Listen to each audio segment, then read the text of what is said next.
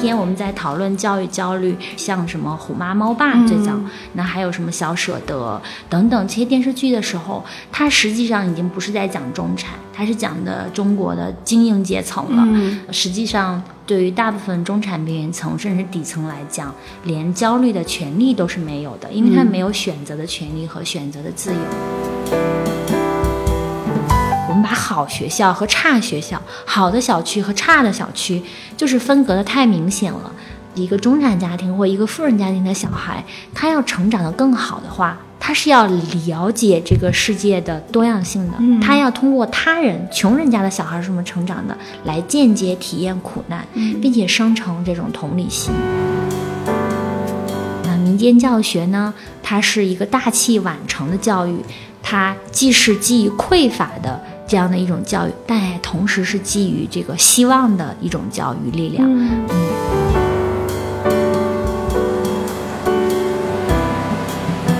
大家好，欢迎收听《问题青年》，我是主播 Lisa。今天和我在一起的呢是清华大学社会学博士后安超，跟大家打个招呼吧。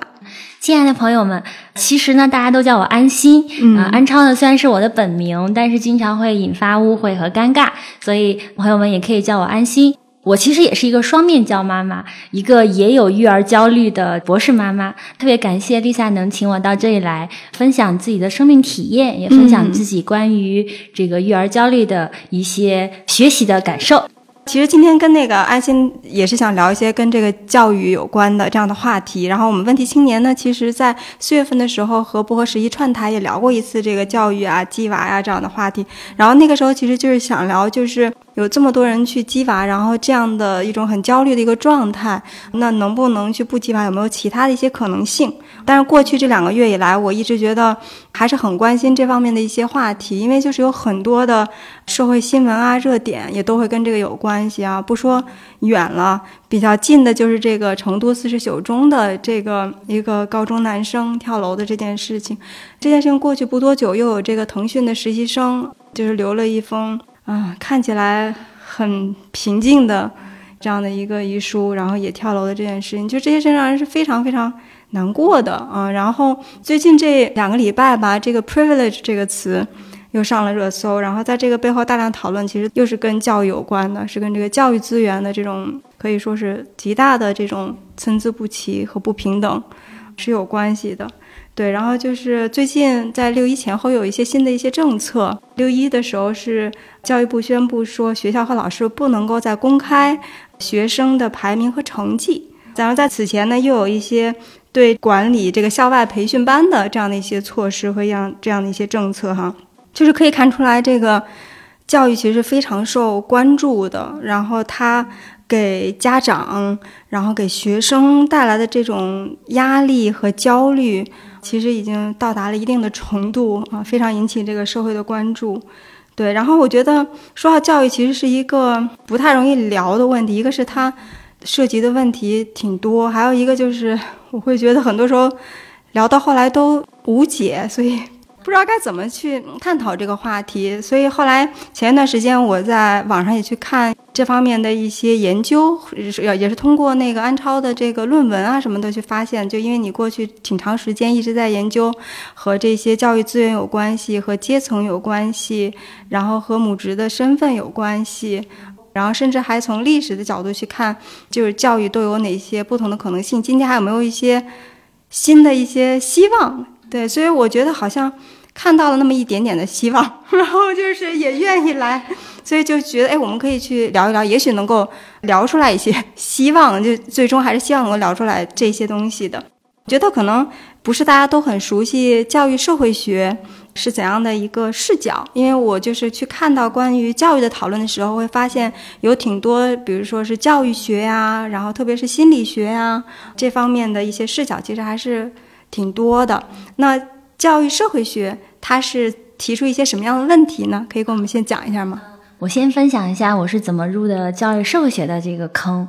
那我为什么一开始要研究育儿焦虑呢？那是因为我。在做母亲的过程当中，我首先经历了一个非常受在我人生最为失意的时候，是我人生的低谷期。刚刚生了孩子，但是当时在读博士一年级，刚刚入学，在这个得意之下，我就 我就一不小心就命运就给了我这样一个礼物。但是我的作为女性的这个学业发展和学业理想的这一面向呢，就停滞了。那同时呢，因为当时我的先生特别特别的忙。而且当时我们家里就是我的家境其实并不好，我跟我先生也没有也也是都是农村出生的那个苦孩子。我们在北京当时没有房子。那一四年我生下孩子的时候呢，我没有在北京生孩子，我是跑到了山东老家。当时还有我的弟弟也在这个老家，所以当我生孩子的时候呢，面临的是一个极其复杂的人际关系。那我生完孩子呢，先生也不在旁边，在漫长的那个坐月子的时期呢，我就很快。陷入了产后抑郁当中，那我实际上是在痛定思痛的过程当中，开始要去以自己的生命体验为开始去探索啊，那我到底怎么去？首先是我是怎么去开始度过这样的一个产后抑郁的这样的一个状况。那第二个就是我开始思考我跟母亲的关系，跟父亲的关系，因为我是学教学的，但是我在养育孩子的过程当中呢，经历了特别多的文化冲突。比如说我的母亲，我的呃，当时我婆婆也在我身边，那就会说啊，你看你一个学教学，你还是一个博士呢，你怎么就带不好孩子？对不对？那我在这个不断的孩子成长的过程当中，我听听到的最多的话也是。你看，你这个女博士还是学教育学的，你这孩子为什么？你看吃的比别人也少，然后学习成绩也没有起色，啊调皮又这么闹，为什么你就管不了他？我压力好大呀！对，其实我，然后那我就更焦虑了。那我其实是要首先要解决自己的问题，才开始做这样一个探索。嗯，它同时兼具教学的某种程度上的这种希望和热血气质，但同时呢，它也有社会学的这种冷峻的、批判的、解构的这样的一种气质。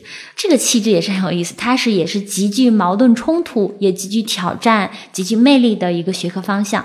教育社会学主要研究什么呢？它其实有几个几大经典论题。第一个论题，它会研究社会变迁，嗯，社会转型对教育的影响。比如说，这个社会变迁，像现代化就是一个典型的社会变迁的这个问题。那第二个，它会研究社会分层和流动，也是我们今天学界和媒体。最关心的这个炒的最热的这个选题，就是社会分层和流动。那它随即带来的问题就是阶层和教育和文化再生产之间的这个关系。嗯，这是它的第二大论题。那它第三大论题，实际上呢，第三大论题才是教育社会学的母题。嗯，是什么呢？是儿童的社会化问题。就是儿童怎么样成长和发展才能适应社会，同时呢又会促进社会发展。这才是教育社会学的最根本性的、本源性的，也是终极性的问题。就是因为前两个更加的批判性比较强，但是你还是要回到最终，比如说你如何教育小孩儿，嗯，儿童如何去发展这样的一些细节的问题。所以第三个问题才呃不能说最重要，它是非常重要的一个问题。但是第三部分呢，在学界。反而由于它的话题性没有那么吸引眼球，所以反而没有那么热门。嗯，但我认为第三个选题才非常非常的重要。嗯，这是教育社会学的它的学科气质，也是它的它研究的一个主要的内容。好，那我们刚才算是大概了解了一下这个学科的背景哈。那我们其实今天也会。讲到挺多都是和这个，比如说整个社会的一些宏观的一些背景，它的一些转型和变迁，然后还有就是流动性，对吧？社会的分层对于教育的一些影响。所以我们其实接下来就想聊聊关于阶层的这个焦虑，因为其实现在我觉得一个挺普遍的一个认知就是，呃，所谓的家长们的教育焦虑，在本质上来说就是一个阶层焦虑。其实我觉得这两年有一些还挺畅销的一些书哈，从不平等的童年啊、出身啊。然后还有一个叫做《爱、金钱和孩子》啊，等等，这些都还蛮畅销的。其实也都是和这这种观念是挺高度相关的哈。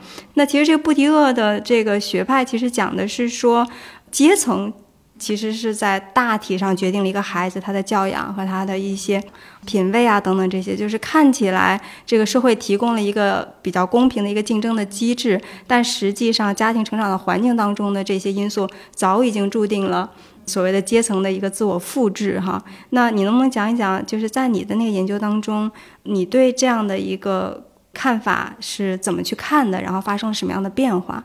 谈阶层焦虑这个话题之前呢，我可能会先分享一下焦虑的话题。嗯。就是我们今天在谈焦虑、阶层焦虑、教育焦虑、内卷、鸡娃，对。呃，所有这些词，其实呢，早在这个社会学、包括教育学这些现代学科诞生的开始，就已经在讨论了，它一点都不新鲜。嗯而且我们刚刚讲，就是社会学，包括教育社会学，它有一个母题，它的母题就是呃现代化。我们今天所带来的很多的问题呢，是现代化转型，也就是社会变迁，从人类进入到现代化开始，从工业革命开始之后，人类就已经跟焦虑共生共存了。嗯所以焦虑它不是一个怎么讲呢？不是可以对抗的，它是现代人的宿命，嗯，就是每它是个宿命。对，它是每一代、每一个时期人，他都会有他的这个时代的包袱，或者说他要面临的苦难。比如说，在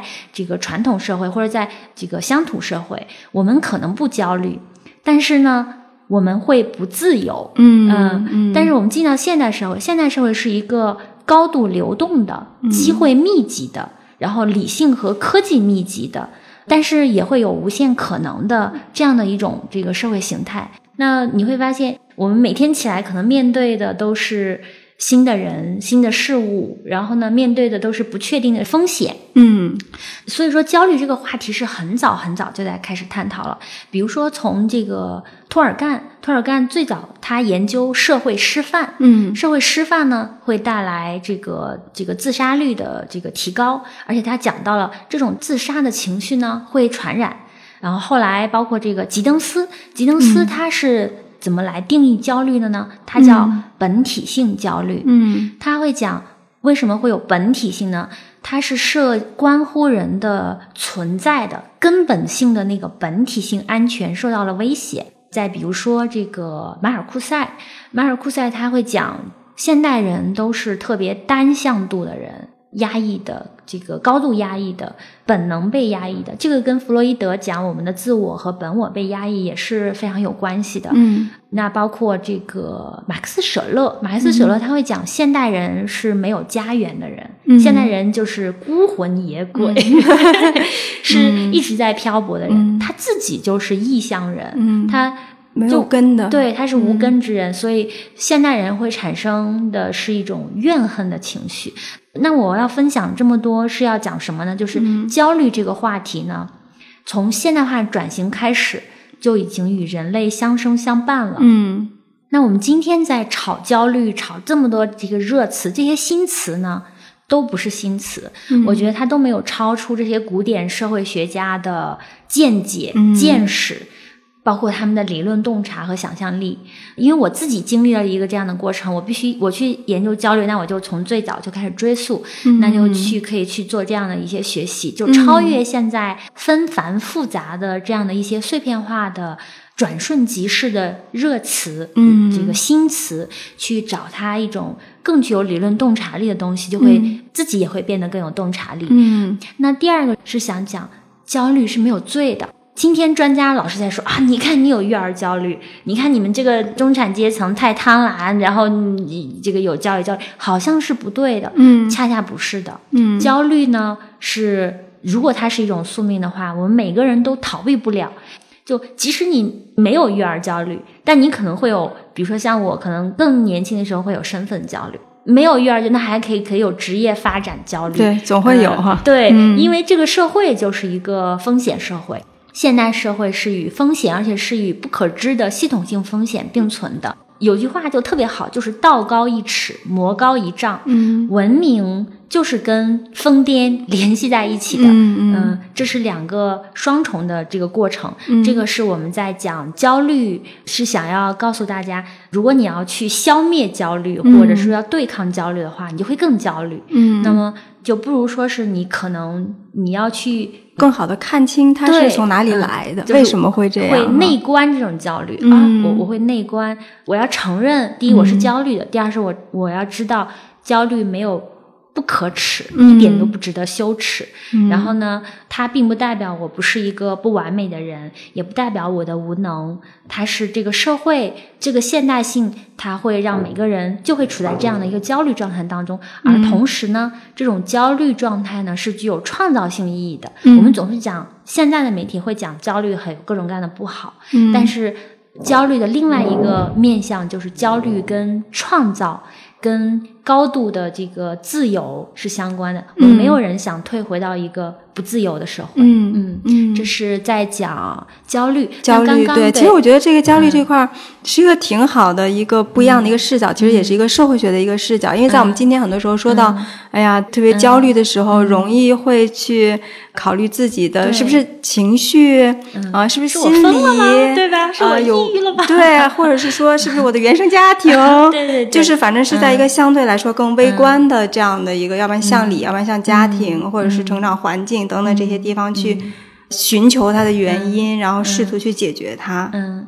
其实刚才安心讲到很多，其实是更加宏观一些的，然后社会学的这种视角，就发现确实有很多在今天我们在讨论的议题，它一点都不新鲜。然后另外一个就是说，这些焦虑如果它是一个宿命的话，其实是可以一种更平常的心态去处理它的。那我们就是回到阶层焦虑。如果前面是在讲焦虑，我们在讲阶层焦虑。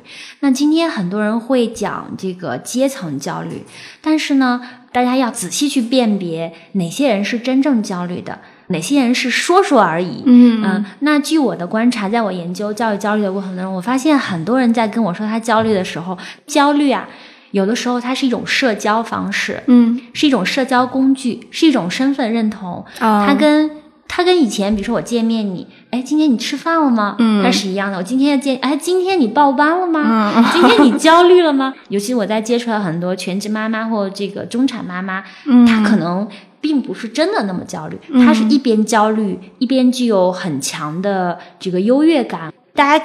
可以去考虑，就是一个在为买哪只股票而焦虑，或者是我今天要为哪个投资而焦虑，我今天要在西城给这个孩子报班，还是去海淀报班？我是选学区房，还是选选一个小别野？这个以后让孩子上国际学校的这种焦虑，跟我们所讲的真正的基于匮乏的、基于不安的这种焦虑呢是不同的。所以，我们是其实是要看这种焦虑背后它是什么东西。有的时候呢，表达焦虑它是一种权利。当我说我我我不敢说我不焦，因为焦虑是中产的一种身份象征。那我还在焦虑这个事儿呢，其实它是已经是一个生活优渥的表现了。那在我的观察里面，真正焦虑的人很有可能是。他不是外显的，他可能就是连焦虑都说不出来的，因为焦虑本身是一是一种权利表达。那更没有表达权利的是底层，而底层呢，在中国的群体数量是非常庞大的。去年五月份，李克强总理实际上披露过这样一个数据：中国年均收入是在三万元，但是呢，有六亿人。每个月的收入是在一千块钱以下，六亿人，相当于一个庞大的这个群体，他是一个月收入是一千块钱，他们可能还在处于惶惶不可终日的状态，嗯，他们是他们是没有发不出声音的，对，他们是没有权利焦虑的。那比如说。因为我在清华，那清华里我们经常打交道的，就是我们叫这个小曾，他是小曾快译里的那个呃一对夫妇，那他们是在北京打工，那他的孩子就在这个老家。那有一次我就看他的朋友圈，我就非常感动，呃，那天应该是母亲节。因为他要常年离家，也就是说我们今天所讲的留守儿童，那他感动什么呢？就那天呢，他的孩子给他发来了成绩单，他的成绩，孩子的成绩是遥遥领先的，他觉得这是这个母亲节的最好的礼物。我当时看了，我就我就泪目。我很少见他表达焦虑，同时呢，他也是没有权利焦虑的，因为他没有办法，他的孩子是没有办法上北京的小学的。或者说他即使上了，那他可能要回到他的原户籍去高考，那他就不得去面临这样的孩子跟孩子的，这对于母亲是极大的一种痛苦。那面对的是这样的一种分离，那可能这种焦虑的性质呢，跟比较优渥的中产的这个焦虑又是不一样的。阶层焦虑呢，这是中产和底层，大家会认为。精英阶层或贵族阶层就没有焦虑吗？他们一样有焦虑，他们焦虑的是阶层下落。我们都说三代会培养一个贵族，但三代也有可能出一个败家子儿啊，那个家产也不够他败的。那其实，其实富人富豪也是非常非常焦虑。所以，其实，在你的那个研究当中，你实际上是涵盖了刚才说到的这个不同的阶层的，是吧？对对对，就是不仅仅是中产，然后也包括一些底层，然后也包括一些非常优渥的一些嗯一些家家庭。但是呢，中产里面，包括我为什么会把中产阶层细分成，呃，我当时在写半规制化养育这篇文章的时候呢，是把中产阶层分为精英中产、普通中产和边缘中产的。这个概念不是我独创的概念，我的博后合作导师李强教授，社会学家李强教授呢，他他很早就关注到中产阶层里面，尤其是中国的中产阶层里面有非常不稳定的这样的一种叫做中产边缘层。中产边缘层，它跟已经获得了稳定中产地位的经济资本、文化资本相对来讲都比较高的这种这个精英中产来讲，边缘中产。它的阶层身份是最不稳定的，他的文化认同也是最不稳定的。比如说，在经济层面，像这样的疫情一来，很多中小资本、中小企业都倒闭了，财产一夜之间可能就蒸发了。马上，可能他曾经享有享有过一些还相对来讲比较平稳的生活，但一夜之间可能第二天就变成穷光蛋。他其实就在中产的边缘层这个阶段。那这样的人呢，他才是身份和。其实不光是这个身份了，就是他是焦虑的密集的这个这样的一个人群。那这样的一个人群是最值得我们去关注、支持和帮助的。哎，那你其实刚才讲到的这个中产边缘层，嗯，这一个层级在中产中是不是也是不小的一个比例啊？中产边缘层在中产当中。大约占到四分之三的比例。那这个数据呢，是二零一零年的时候，就是李强老师，他是根据六普的数据里的一些样本，一个大样本呢，做了这样的一个统计。当时他的统计的结果是，中产阶层呢，大概占样本当中的百分之十九点一。就百分之二十了，但是这在百分之二十里面呢，有百分之七十三是中产边缘层，那相当于中产边缘层已经占到中产阶层里的这个大部分。那它同时有一个数据是什么呢？就是下层的群体，下层的群体占到百分之七十五。相当于在这个样本里面，其实呢，大部分是底层或者说下层，嗯，然后才是百分之二十的中产。那这百分之二十中产里呢，还有大部分是中产边缘层。这是一零年的数据。嗯，我们再看，呃，最新的数据是二零一九年时候的数据。一九年有一个呃国家经济和社会发展的一个统计的公报。那这个公报里呢，国家是把那个收入分成了五等分。五等分呢，嗯，大家可以看。高收入群体，高收入什么叫高收入群体呢？是差不多月薪在六千以上就已经是高收入群体了，才占到中国人的百分之二十。嗯，那月薪在三千到六千左右，也就是中间中上阶层，也是在百分之二十。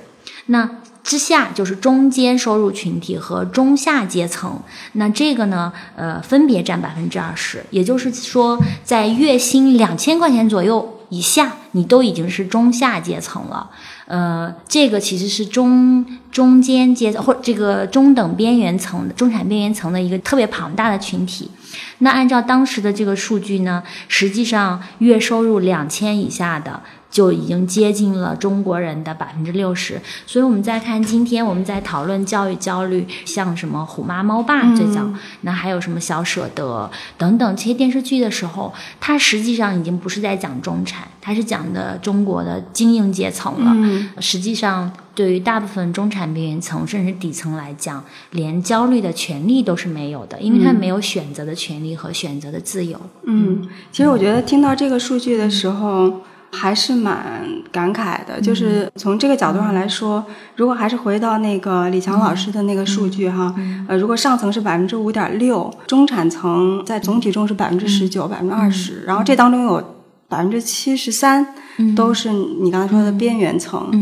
那其实就是真正中产的精英和上层，其实还是非常非常非常小的一个群体。就是当我们看到小舍得这样的电视剧也好，或者我们其实，在媒体自媒体上有大量的关于鸡娃呀什么的教育焦虑啊这样的讨论的时候，其实还是往往会忘了一个事实，就是这其实还是极少数人群的一个焦虑。就像你说的，很多人都还。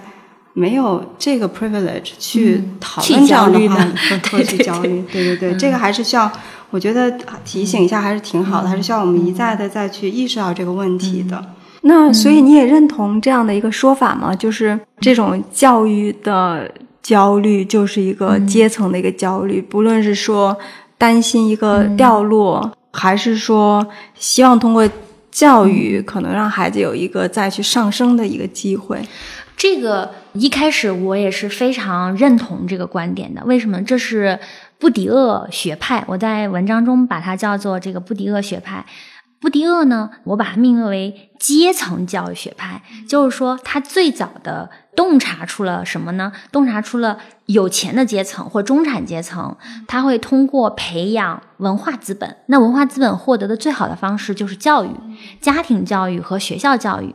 那他在通过学校教育以及文凭社会对于文凭的这样的一种再生产机制，然后呢，把这些受过教育的。这样的一些学生家庭，这样的一些子弟给筛选出来，实现阶层经济和文化的再生产，所以它叫阶层教育学派。布迪厄，包括我们后面讲到的这个拉鲁的不平等的童年，包括现在最热的。最火的一些书，包括帕特南的《我们的孩子》，包括育儿经济学、浇灌的心灵等等，就是不一而足，就太多了。包括日本，也就是不要让孩子落入下流社会，这些所有其实都是布迪厄的粉丝。那我一开始其实也是这个布迪厄的粉丝。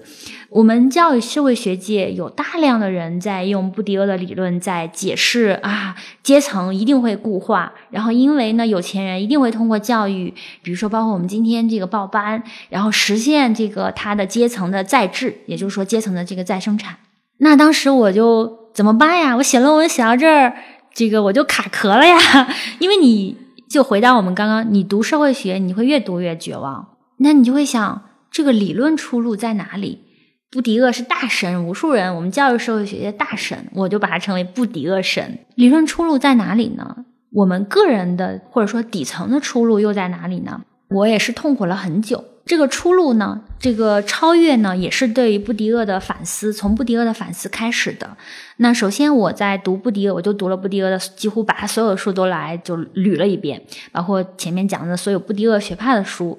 当时不是这个产后本来就轻度抑郁嘛，那读书就是治愈了，就正好借这个机会把它都读了一遍。第一个是发现布迪厄他在写这些书的年代，他的背景是法国，它本来就是有贵族文化的，它的这个贵族文化和底层文化是非常分明的。但是中国不一样，中国是官民文化、官文化和这个民间文化，但是。中国的文化仍然是有另外一种说法，叫做什么呢？叫做富不过三代，这个穷不过五福。那还有一个说法就是。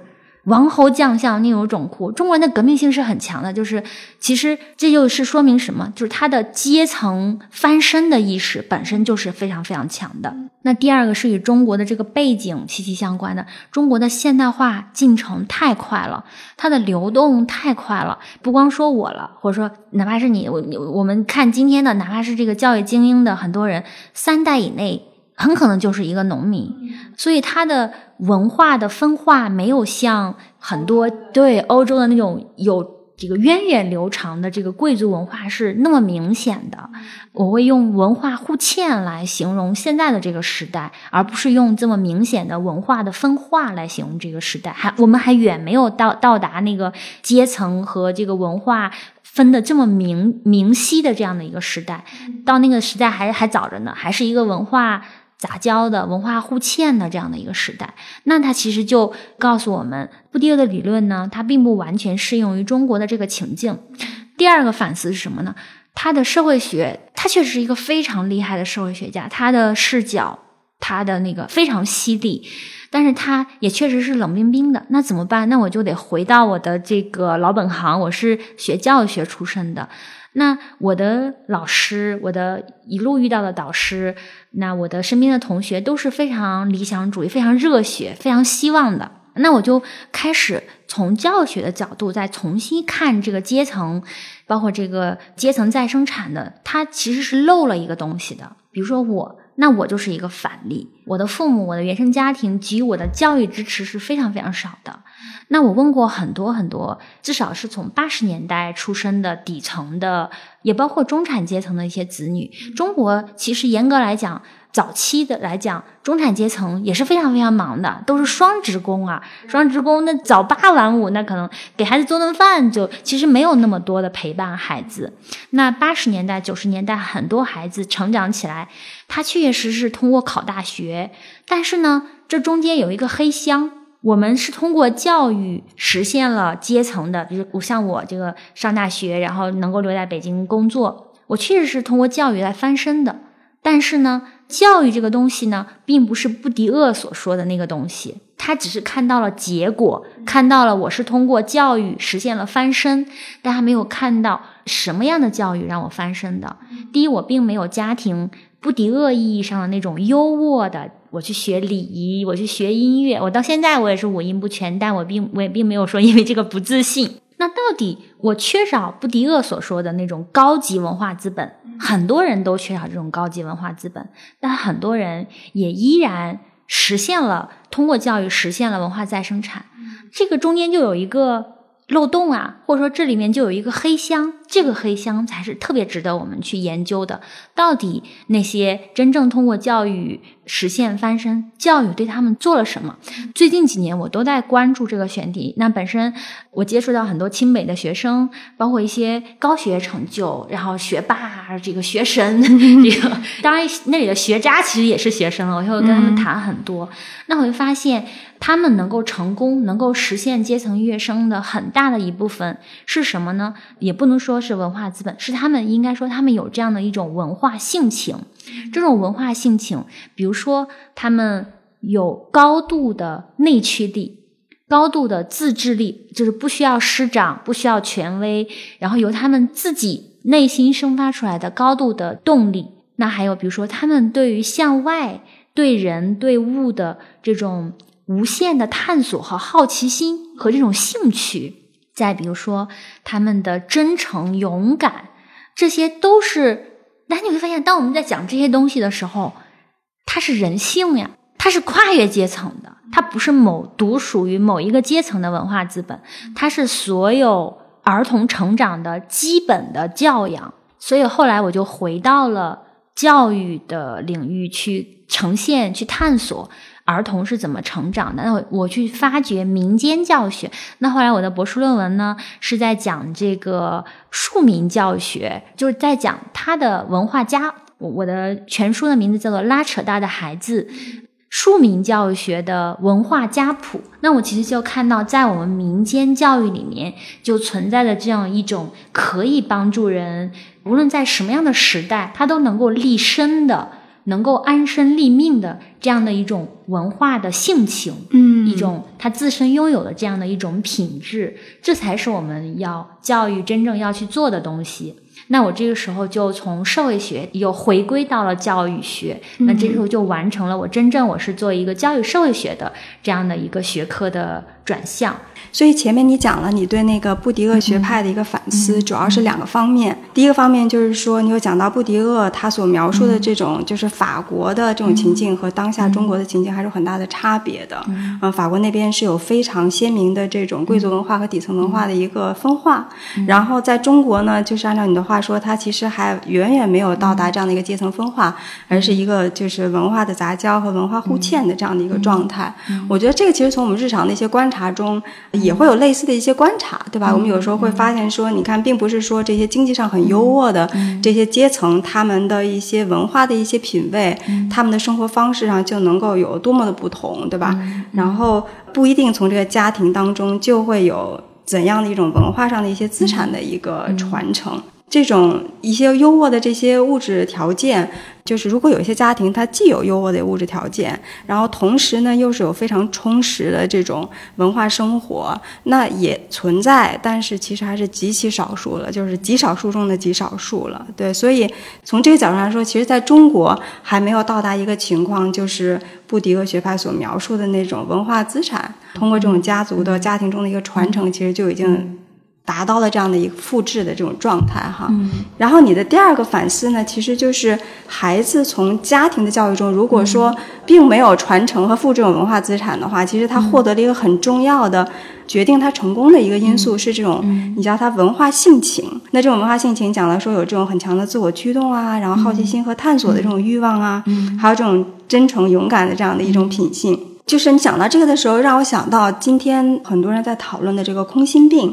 北大的这个徐凯文老师，他在几年前，嗯，有提出了这个。其实他观察到是很多非常优秀的，就是所谓成绩很好的一些孩子，患了这种空心病。然后他说，空心病呢看起来像是抑郁症，但又不是普通的抑郁症，反而是有一些抑郁症的药物或者是什么电抽搐疗法，其实是对他是无效的。这个徐凯文老师也认为说，其实空心病它是一个教育的一个失败，而且它核心的一个问题是缺乏了支撑孩子们的这个意义感的这样的一些价值观，所以这些获了空心病的这样的一些青少年，他往往会觉得很孤独，然后没有意义，不知道为什么要活着。所以当你讲到这个文化性情的时候，我就觉得，哎，这不是我们今天恰恰非常需要的吗？恰恰是这个空心病的一个。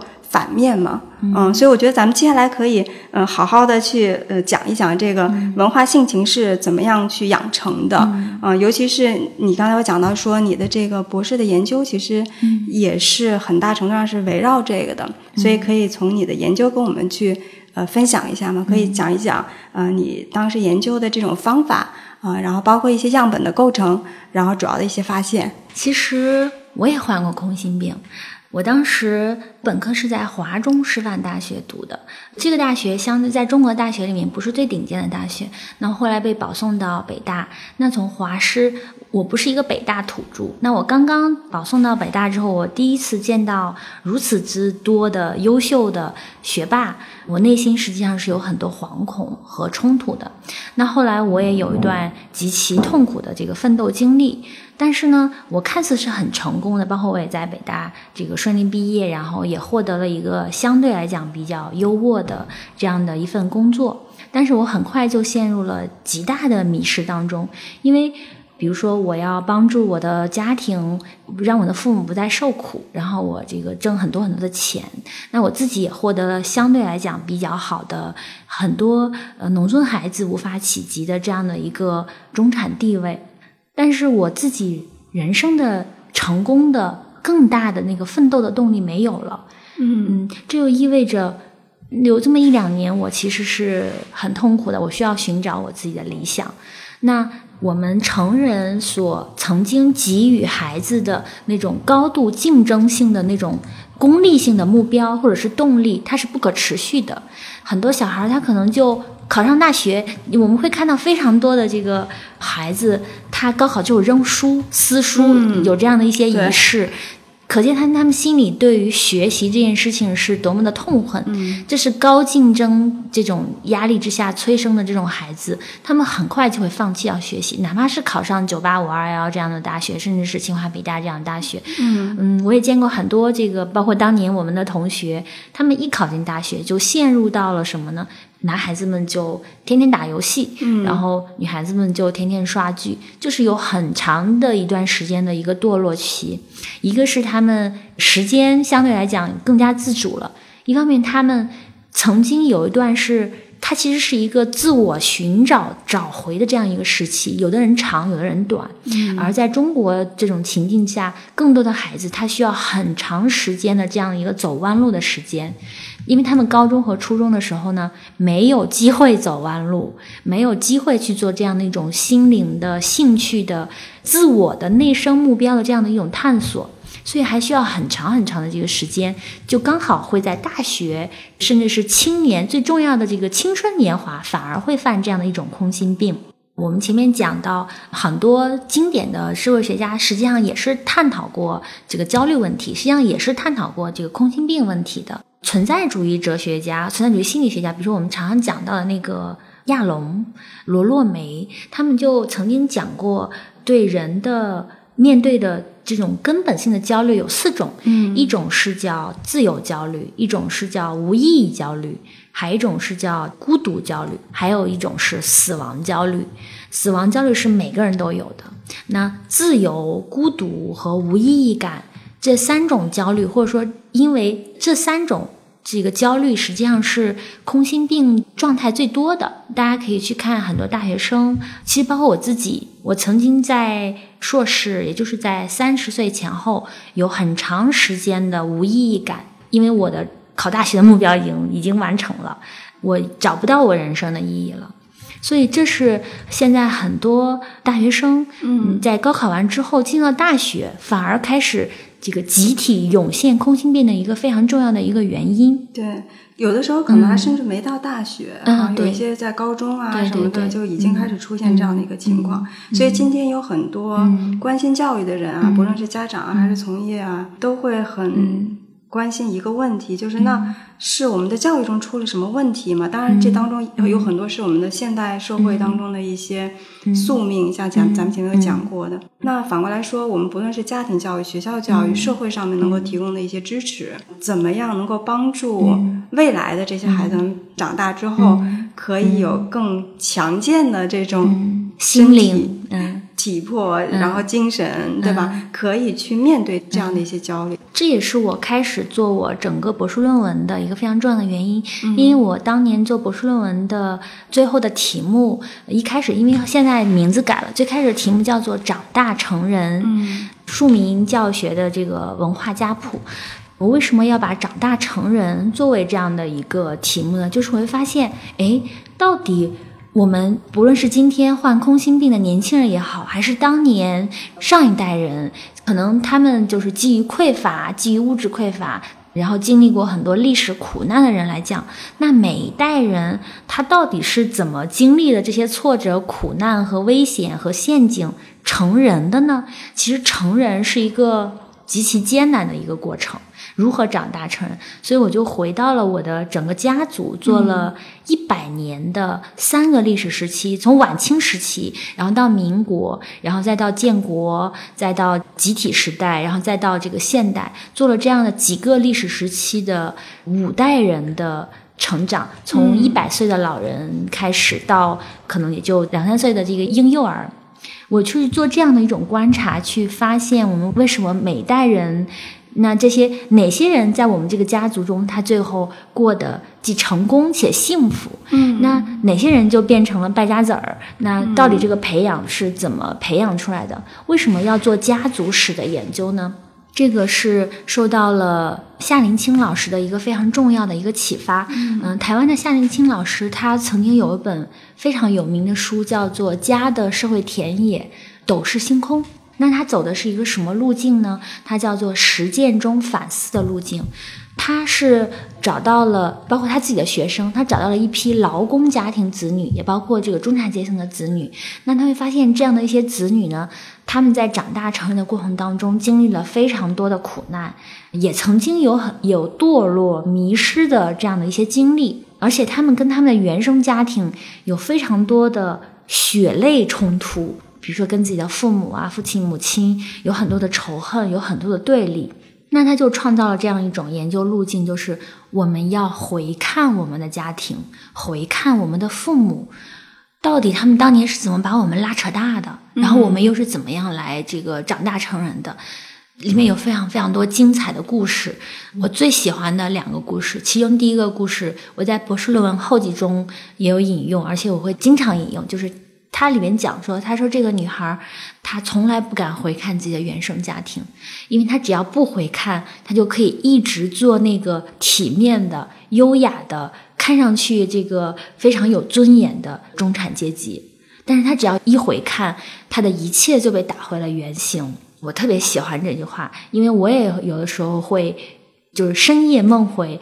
我们每个人其实都很难就不堪回首，不愿意去回看与自己的父母相认，与自己的家庭相认，因为我们已经在这个中产社会里面，在这个大城市里，好像取得了一些体面的一些身份，但是我们的痛苦是如影随形的。而且它最终其实会影响到我们个体的发展和个体的幸福。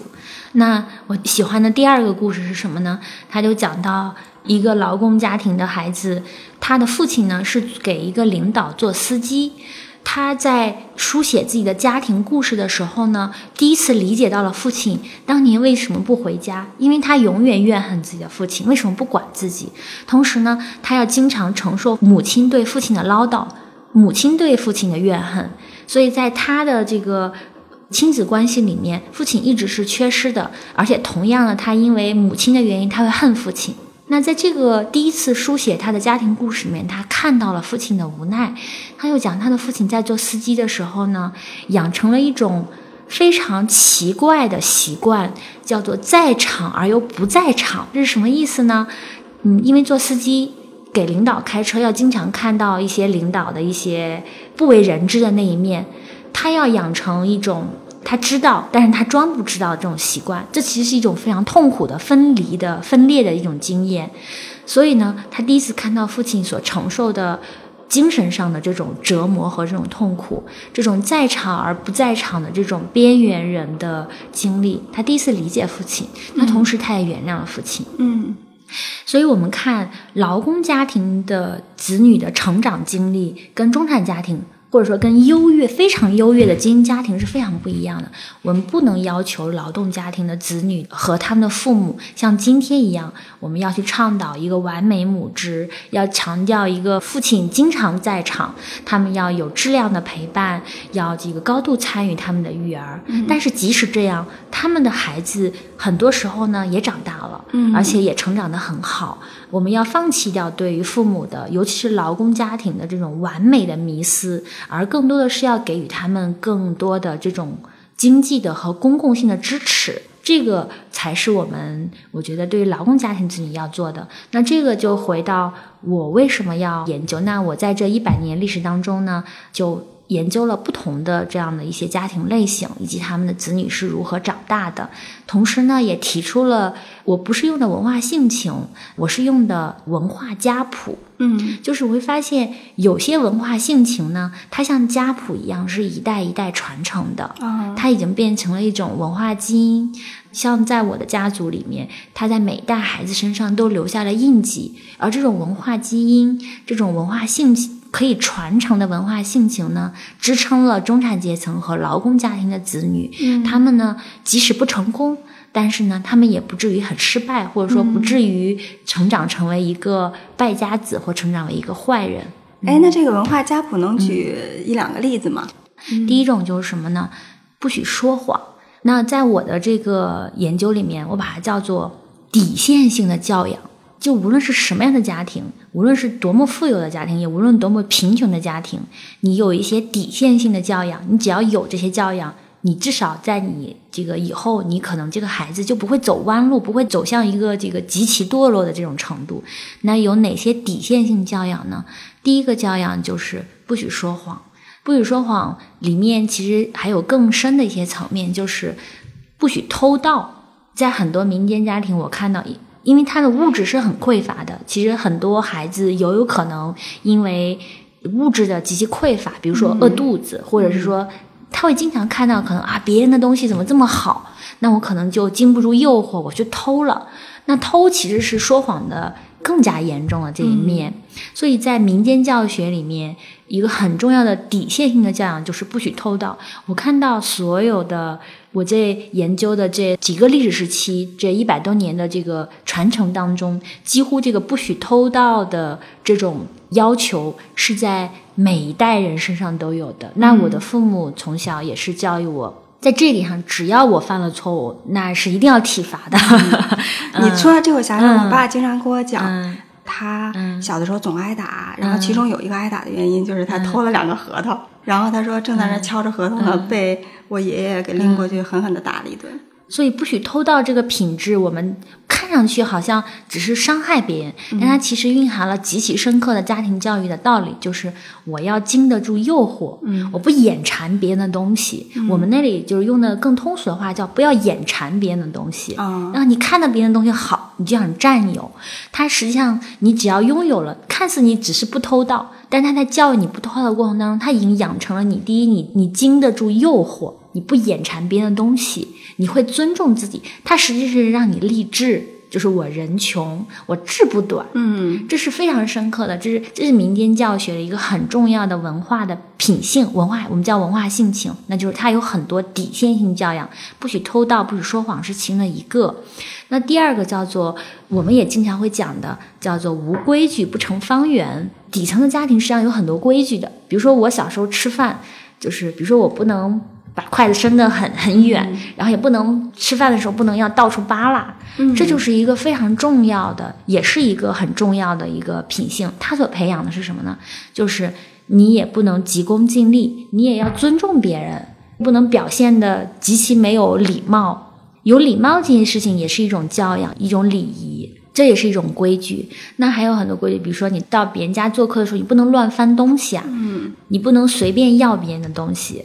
不能随便接受别人的贵重的礼物。嗯，大家可以看以前的贫困家庭，他是非常非常有骨气的呀。你看所所有这些教小教养里面，它本质上含的是什么？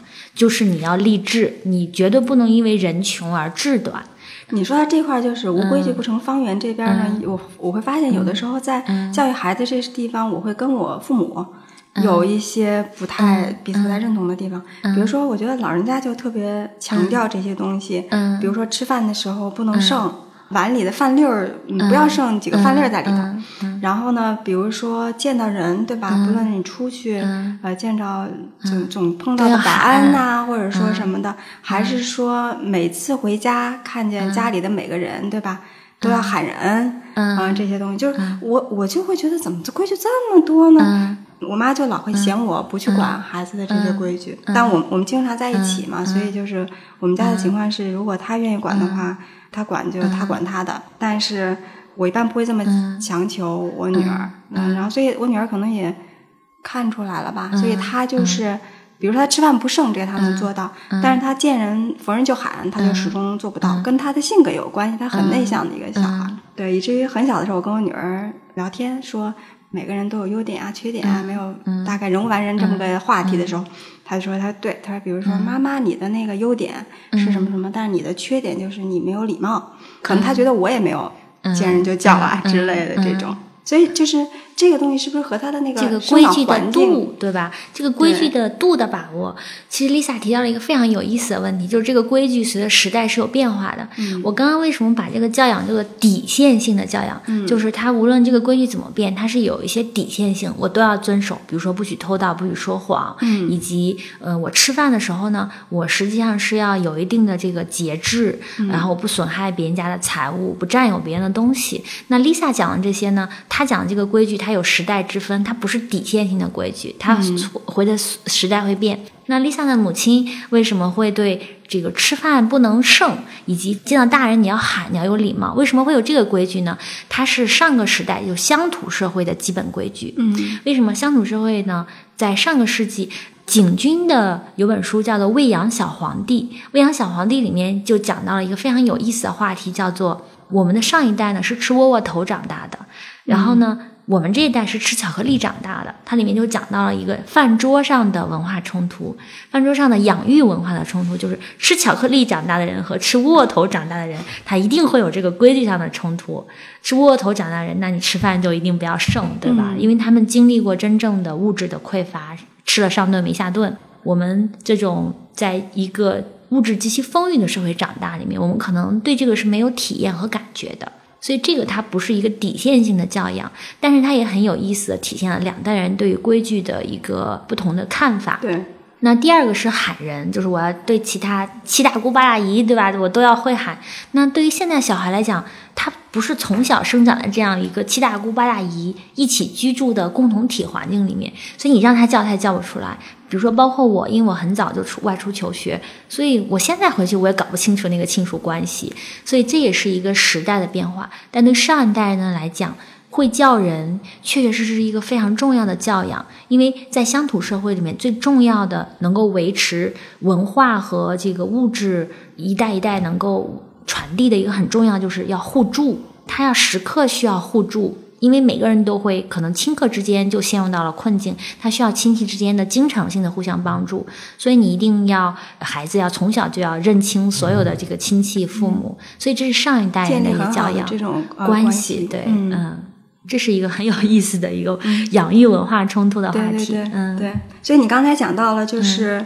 在你做的这个一百年的这个家文化家谱的研究当中，有一些是像文化基因一样就传承下来了，是通过不是那种大道理的，其实是通过一些小处的，就是小事，就是这些底线是一定要把它管住了的，比如不说谎、不偷盗呀，还有是一些日常当中的这些规矩。但其实通过这个规矩呢，是在帮助小孩形成这种励志的一个教育。它就是人穷志不短，这是所有民间教学，尤其是劳工家庭、贫困家庭，这是一个非常重要的这个教育。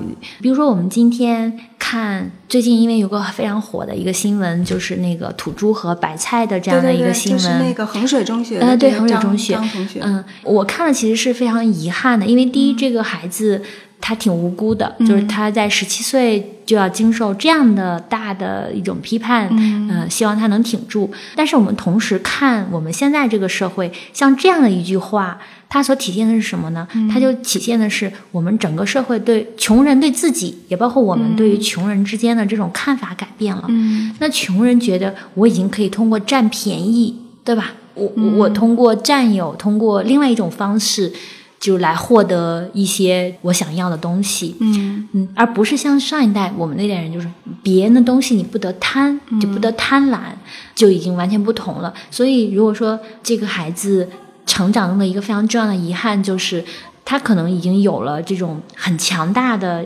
园区的动力就是我要翻身，我要改变命运，这个是有的，这个很多底层家庭都有，也有刻苦努力、勤奋这样的非常重要的学习的品质，但他恰恰缺少了原有的民间教学。最重要的一点就是，我人穷我志不短，我是要靠我自己的魅力、我自己的能力，我获得一个值得尊重的爱，我不需要去拱任何家的人的白菜，我也不是一个土猪。中国有句老话叫做“莫欺少年穷”。嗯，我虽然穷，但我不是一辈子穷啊。我总有一天我可以有尊严的获得我自己应得的东西。我们人穷，但志不能短。对，人穷志不短是一个。然后另外一个就是，其实我也是觉得这个衡水中学的这个男生，他讲的很多东西是可以去理解的。就是他确实是还是希望通过这种高考啊这样的一些机制。获得更多的东西，这是完全可以去理解的。然后我会觉得，可能和若干年前不太一样的，就是在他的这种思考模式当中是有一种对立的，是有一个敌仇恨的。这个也非常有意思。这个就涉及到，因为我们前面在讲文化性情里面，就帮助底层人成功的文化性情里面，第一个就是我有极其强大的内生性的驱动力。其实这种内生驱动力有两种，一种是基于。仇恨的、基于匮乏的驱动力，嗯嗯，一种是基于远大理想的、基于幸福向往的这样的驱动力，这是两种驱动力。其实这个呢，我们的很多社会学家、哲学家也讲过了，就是尼采，大家其实曾经专门论述过这个民间道德。他说，民间文化、民间道德里有一个非常重要的一点，就是它是基于怨恨的强大动力。这种基于怨恨的强大动力，为什么他要经常通过仇恨，通过树立一个对立面，通过这个排除自己，我要创造一个异己，来完成这样的一个阶层的一个翻身？这个尼采很早就讲到了这一点，但是他讲这种仇恨呢极其强大，它可以帮助这个民间道德发展出，就是完成很多创造性的一面。第一，它的动力很强；第二，它其实具有这个，就它像根一样，它会到处扎根。然后呢，它有很强大的这个生长和创造性。但它同时讲到，它往往是行动和幸福对立的这样的一种文化。嗯，这是我们今天所能看到的。为什么非常多的孩子，包括我们前面讲空心病，它是基于一种匮乏，一种是物质的匮乏。一种是基于他的心灵的、精神的、文化资本的匮乏，然后呢，所生长出来的这种某种程度上是有点仇富心理的，基于这种动力而去学习的。嗯，但是，一旦这种目标实现了，虽然他很强，一旦他目标实现了，他的人生支柱就坍塌了，他的后续发展动力是不可持续的。他很强大，再去找另外对他需要不断去填补，不断去。包括我们前面，其实最近几年，我们都已经在看到有这样的这种强大动力崩塌所导致的极其悲痛的事件。嗯，比如说前两年北大有一个杀母杀母事件，对吧？这就是一个基于强大的仇恨动力而生长出来的这个小孩。嗯，我们其实也有基于幸福生活向往的这样的一种驱动力，在我们的民间文化里面，其实之前是有的。现在少了，为什么？因为我们已经把读书、把学习已经工具化了。我们只是认为读书可以改变命运，但是我们要仔细去思考，读书改变命运，在最早它是改变的什么样的命运呢？命运绝对不只是物质上的成功，很多读书培养的。以前我在我的博士论文研究中，我发现老一辈人，包括我们年轻人，很多时候他爱读书。因为读书可以叫做我们叫做知书达理，嗯，我是可以明理的、明事理的，所以很多老一代人他读书，他真的不是为了那个说我要通过这个我就马上就能那个成功了。老一代人有句话叫做“大器晚成”，大器晚成是整个劳动阶层子女或者整个民间文化的最精到的一面。劳工家庭的小孩儿跟精英阶层的小孩，他没有王位可以继承。他要成大器，第一，他其实是以这句话已经告诉你要励志，你是要成大器的，就是你不仅要完成这样功利化的一面，你要赚钱，最重要的是你要做事业。什么叫事业呢？做事业，它实际上是要有功德的，就是我要做一件有功德性的事情。所以很多以前上一辈子的人就是讲，当官不为民做主，不如回家卖红薯。你当官，我未未必能瞧得起你呢，老百姓。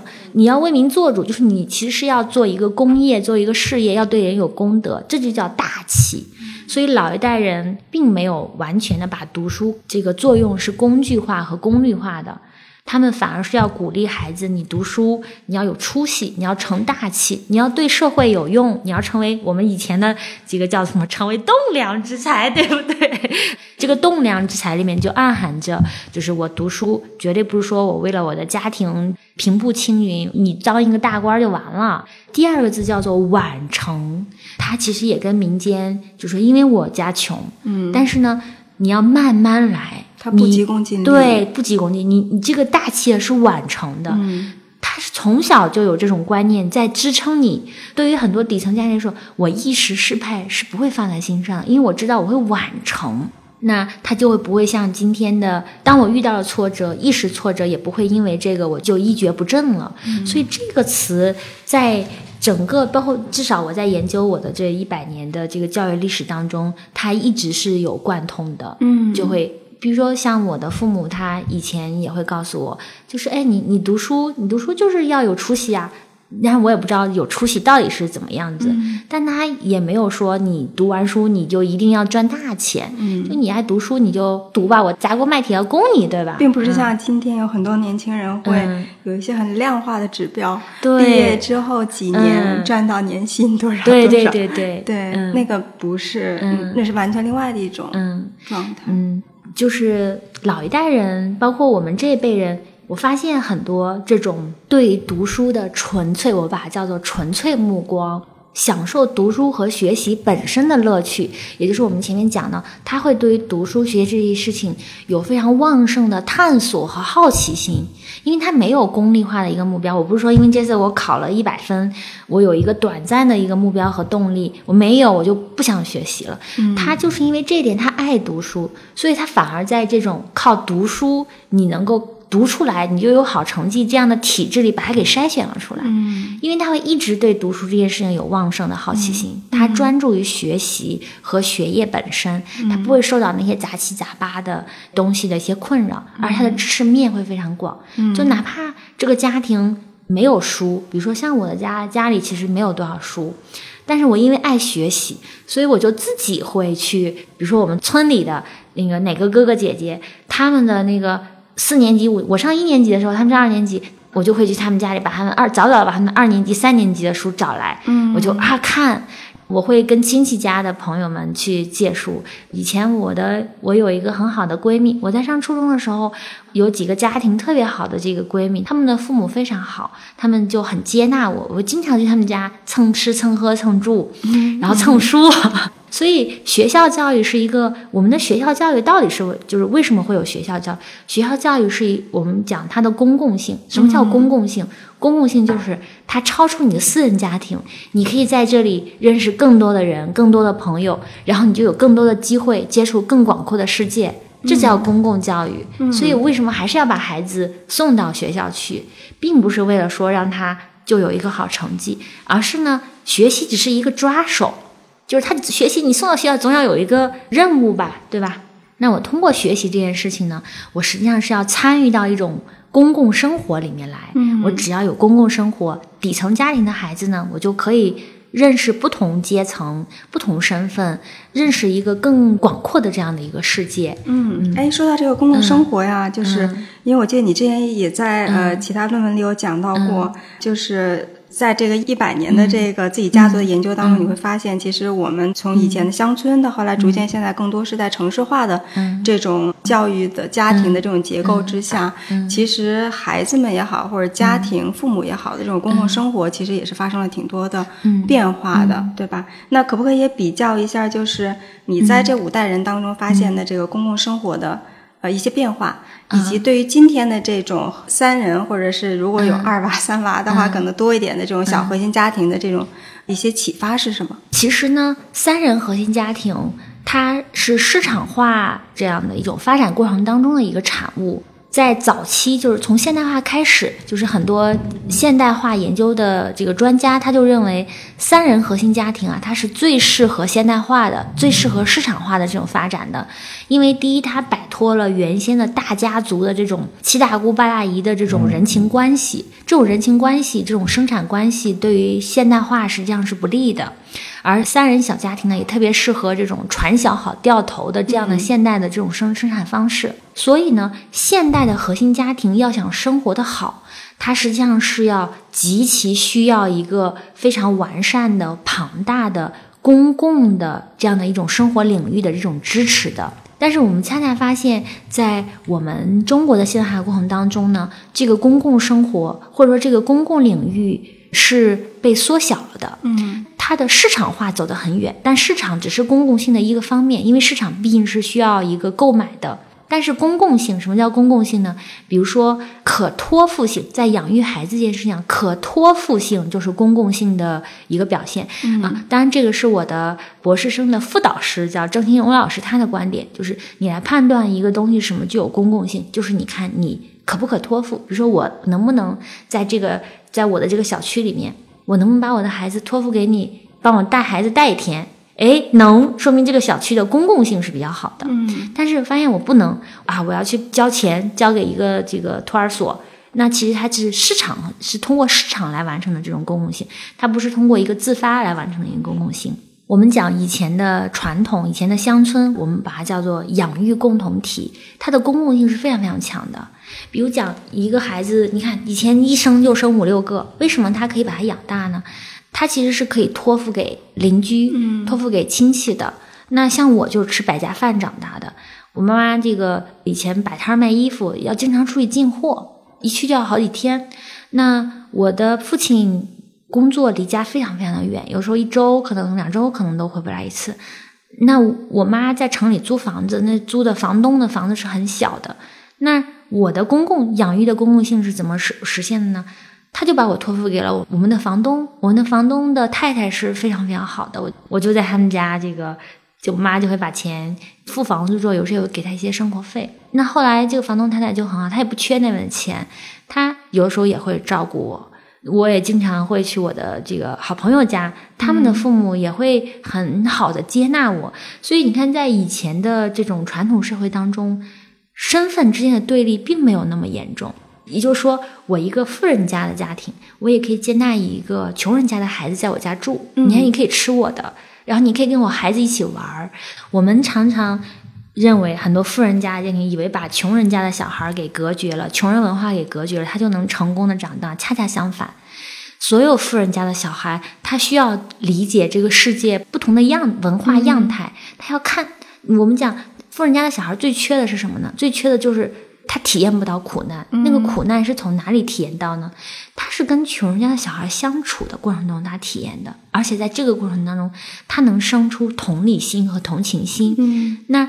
这样，这个社会你会发现，他即使他在这些小孩成长起来，相互之间虽然他仍然是有这个经济意义上的这种差距的，但他依然可以做好朋友。嗯，他依然可以是一个我们讲，他是一个和谐社会。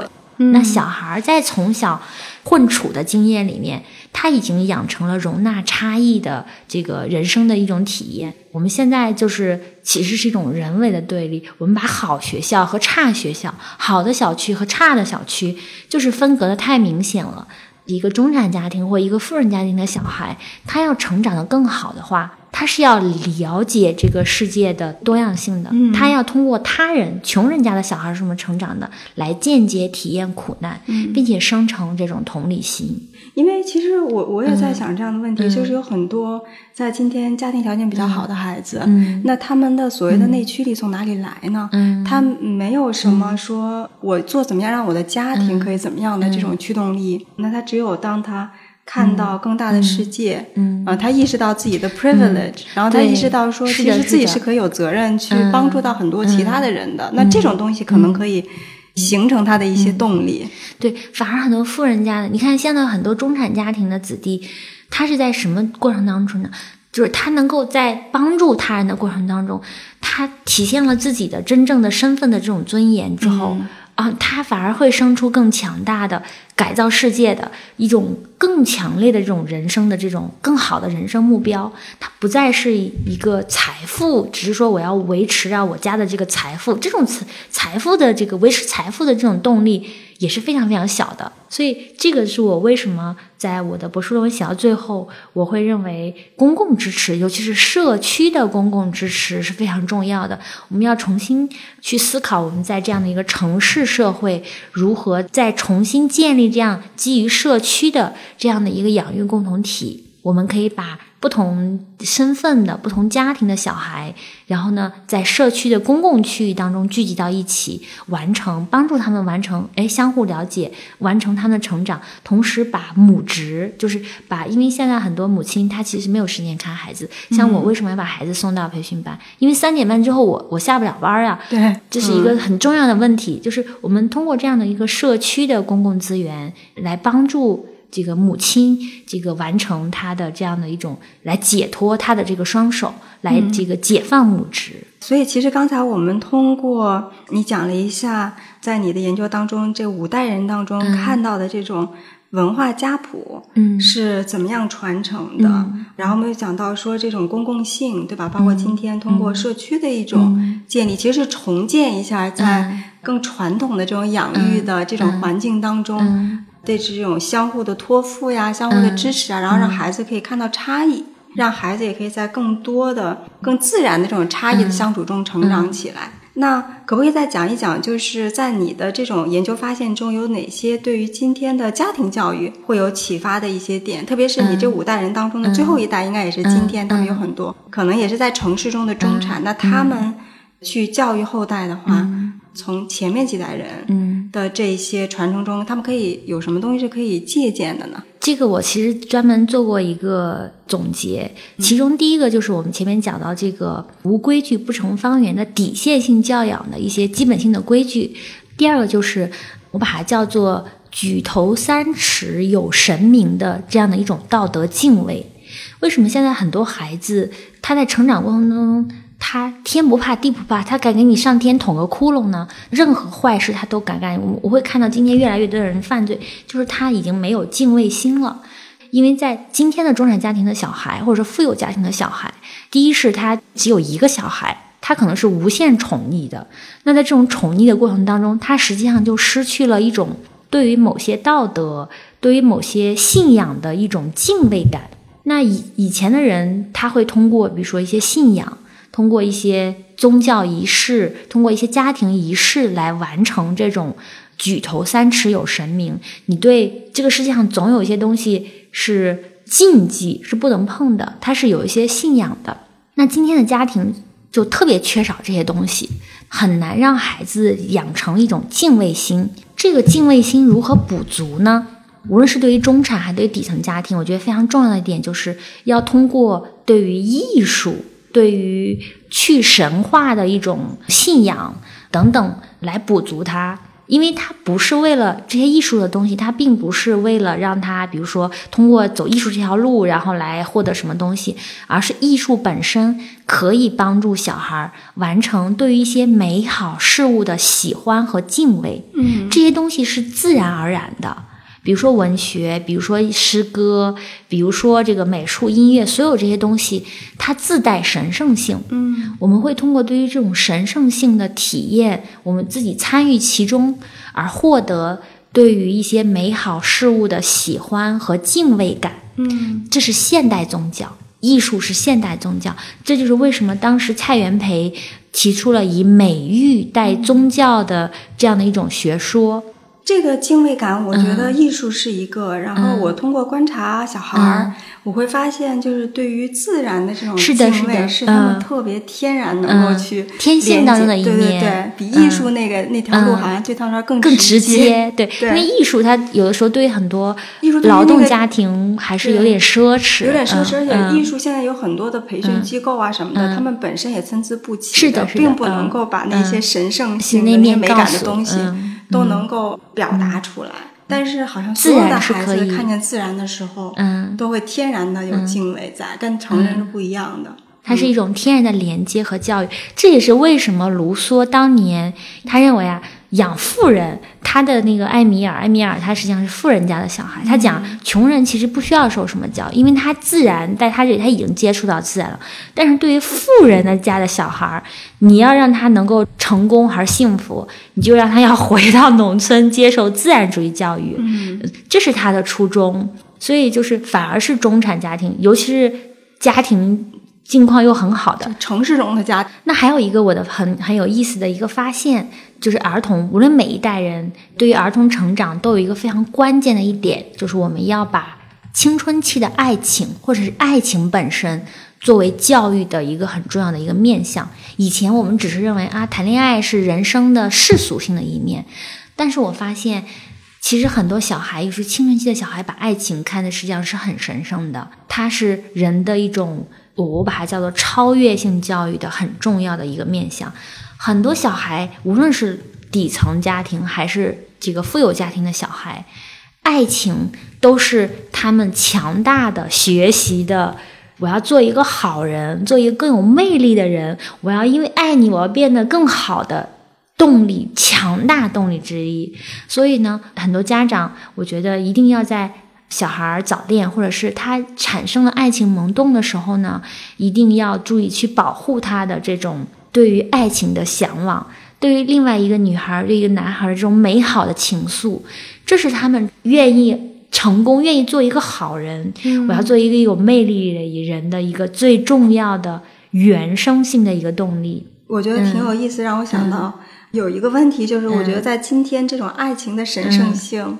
对于可能父母的这一代来说，都已经受到了一些质疑了，对吧？就是父母都不相信那个爱情了，或者是怎么样，然后就是他们可能更加难以去理解如果孩子们有的这样的一种对爱情的一些追求吧。因为孩子的世界始终比大人要更为纯洁一点点，尤其是在青春期十七十八岁的时候，他们对于爱情保持着很多更美好的想象和向往。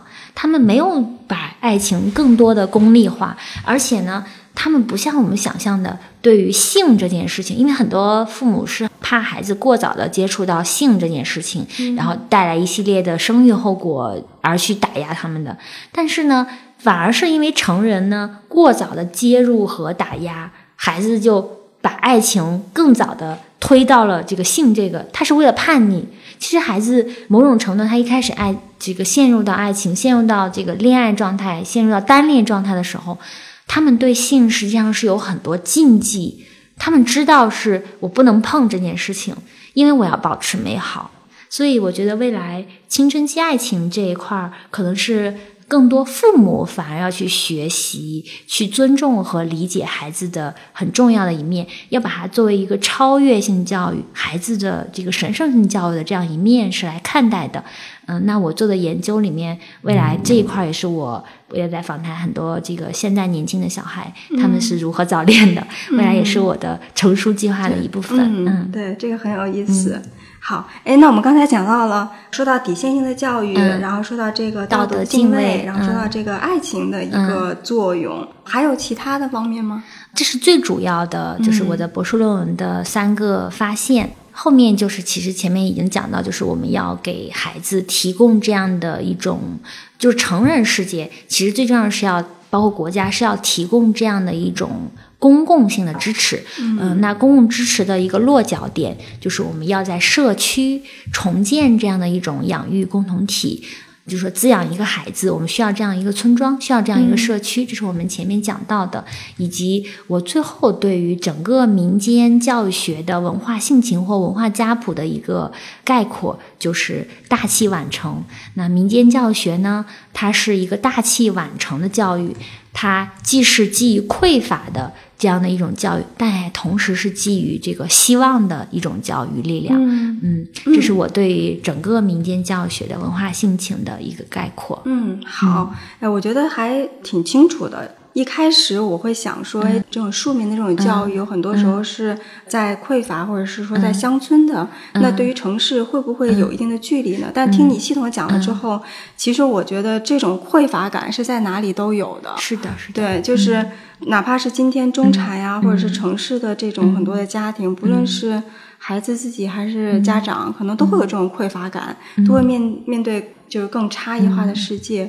更多的一些诱惑，在这样的一种情况下，怎么让这个孩子去真的成人？然后包括，我觉得今天有很多关于教育的一些讨论，甚至争论，比如说围绕鸡娃呀，围绕培训班呀，呃，学校里头的一些教育的一些制度啊，其实很多还是围绕着孩子的智力的开发、学业的成绩，然后没有太多的。关注是放在这种文化性情，他们的形成什么样一种品性，他们的驱动力来自于哪里？